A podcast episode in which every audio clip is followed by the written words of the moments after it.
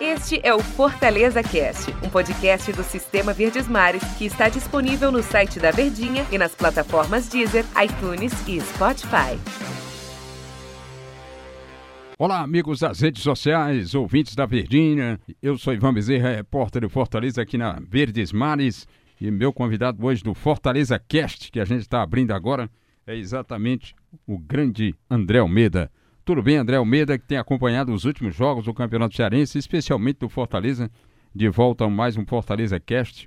Ô André, o Tricolor está se pronunciando com mais de uma faceta para 2020, com alternativas de mudar o sistema. Como é que você viu esses últimos jogos do Leão e as possibilidades que ele pode ter, táticas para 2020, André Almeida? Tudo bem, Ivan? Prazer estar aqui mais uma vez no Fortaleza Cash ao seu lado Todo e para falar para falar, opa, quem somos nós? Opa! Para falar de um assunto é muito interessante para o torcedor tricolor, Ivan, que é exatamente essa nova faceta que o Fortaleza tem mostrado em 2020, como você bem destacou.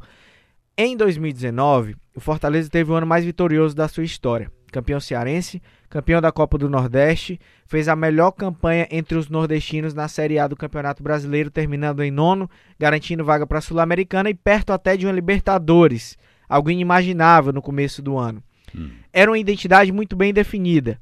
Um time que jogava num 4-4-2 quando se defendia e um 4-2-4 quando ataca, com dois atacantes de velocidade pelos lados do campo que voltam para fazer a recomposição, mas que ajudam também muito lá na frente. Isso o torcedor já sabe, está cansado de saber essa forma que o Fortaleza joga. Acontece, Ivan, que pelo sucesso que o Fortaleza teve no ano passado, não só o torcedor passou a entender o modelo de jogo do Fortaleza, mas todos os outros adversários, todos os outros times. Fortaleza passou a ser uma equipe bem mais visada, sobretudo pela permanência do Rogério Ceni em 2020. Então, o que é que o treinador do Fortaleza precisa encontrar? Alternativas de jogo. Precisa encontrar Sim. variações, um modelo tático que possa ser diferente. E o Rogério tem feito isso no começo de 2020. Fortaleza, é, novo facetado que a gente vê nessa temporada é num 4-4-2 com meio de campo uma espécie de losango, né?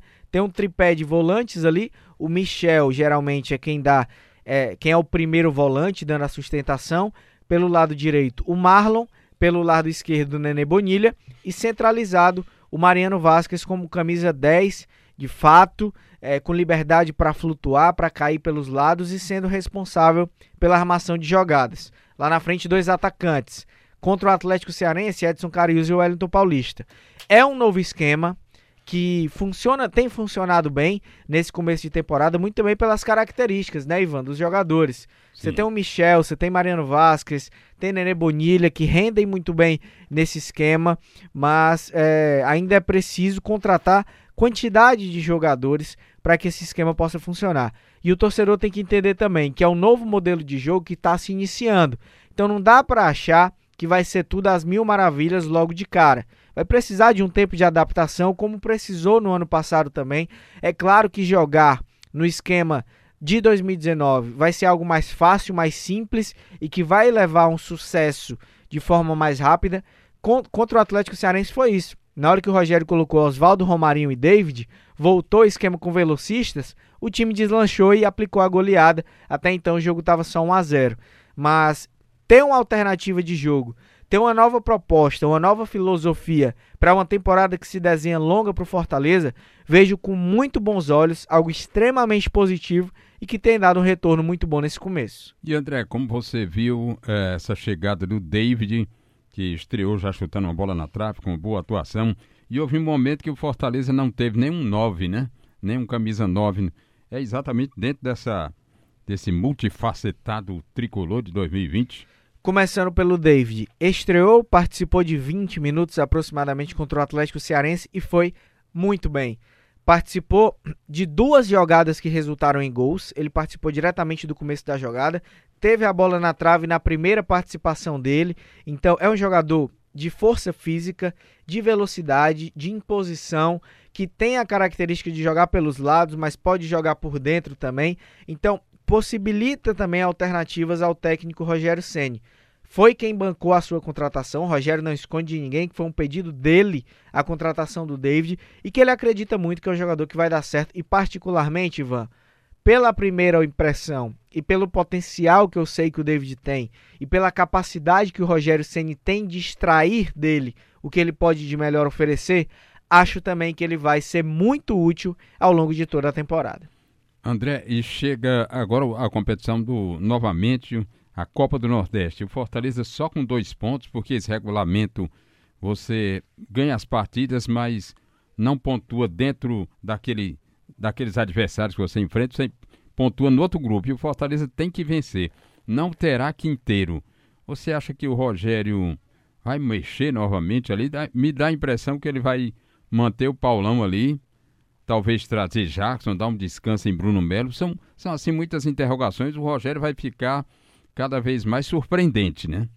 Mas essa possibilidade é boa e é o que eu acredito que vai acontecer, Ivan. Dele manter o Paulão, trazer o Jackson para dar um descanso para o Bruno Melo, que já vem de duas partidas seguidas como titular. E lembrando que o Rogério Ceni deixa bem claro, o grande objetivo, o grande foco nesse começo de ano é deixar todo mundo na melhor condição para a partida contra o Independente, que é quinta-feira, já em menos de uma semana.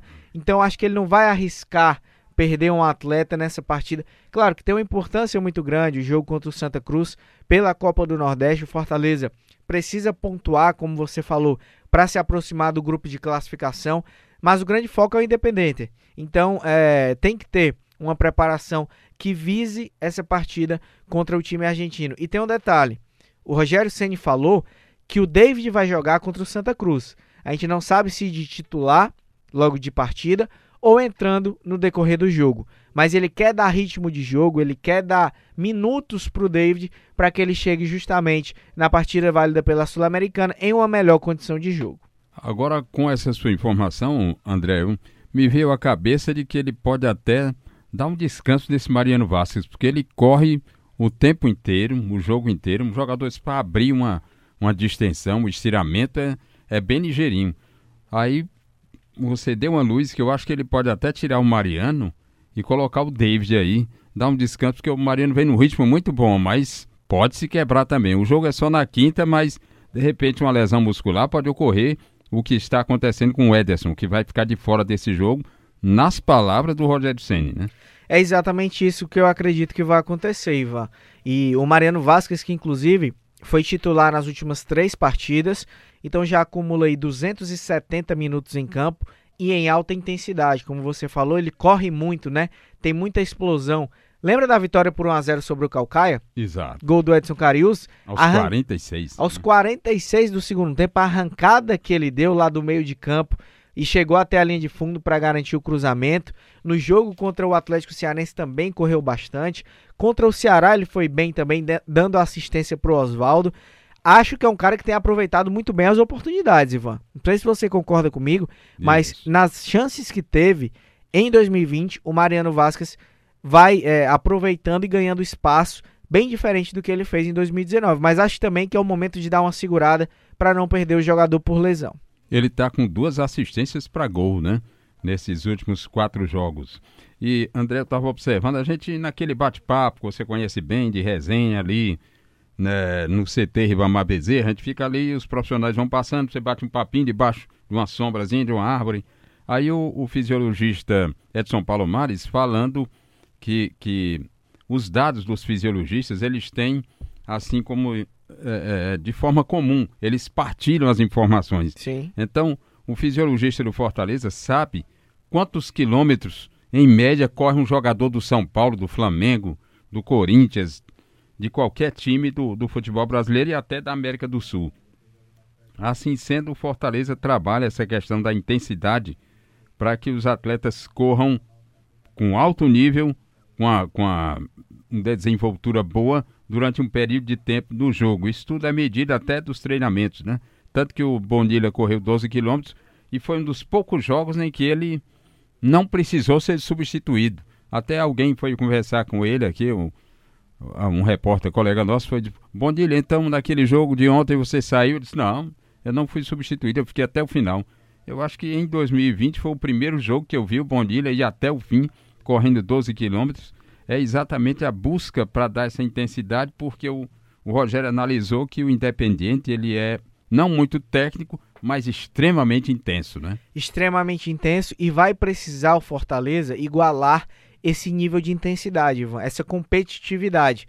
Então, nos primeiros jogos de 2020, o Rogério precisou fazer testes e já ir forçando, exigindo um pouco mais da sua equipe na questão física.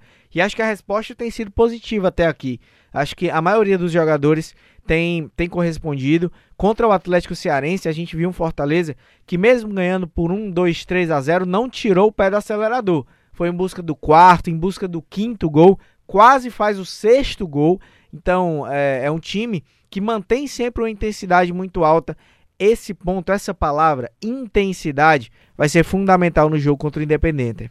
Para finalizar, o, o Rogério tem esse DNA ofensivo. Os times dele todos são para cima, né? É daí que vem realmente essa necessidade. Muito, e a gente pode ver, independente da variação do modelo de jogo, que a gente falou muito aqui ao longo desse podcast, é, da formação tática, dos jogadores que vão a campo, a proposta vai ser sempre a mesma: de jogar ofensivamente, de ser protagonista, de tomar controle das ações do jogo, de buscar o ataque e o gol adversário a todo momento. Esses conceitos o Rogério, o Rogério Ceni não abre mão.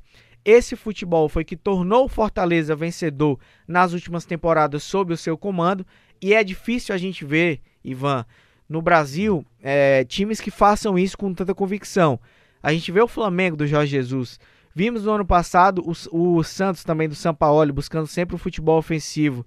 Esse ano, no, no, no Internacional, o Eduardo Cudê tem feito também isso de forma muito clara. Um time que busca sempre os gols, sempre o gol adversário. Então é legal como a gente vê também no futebol cearense um treinador que tem essas ideias. O Rogério Ceni, desde que chegou em 2018, nunca é, escondeu o seu desejo, a sua vontade de, de ser protagonista, de jogar para frente. Que legal que ele não abre mão das suas convicções e isso tem dado muito certo.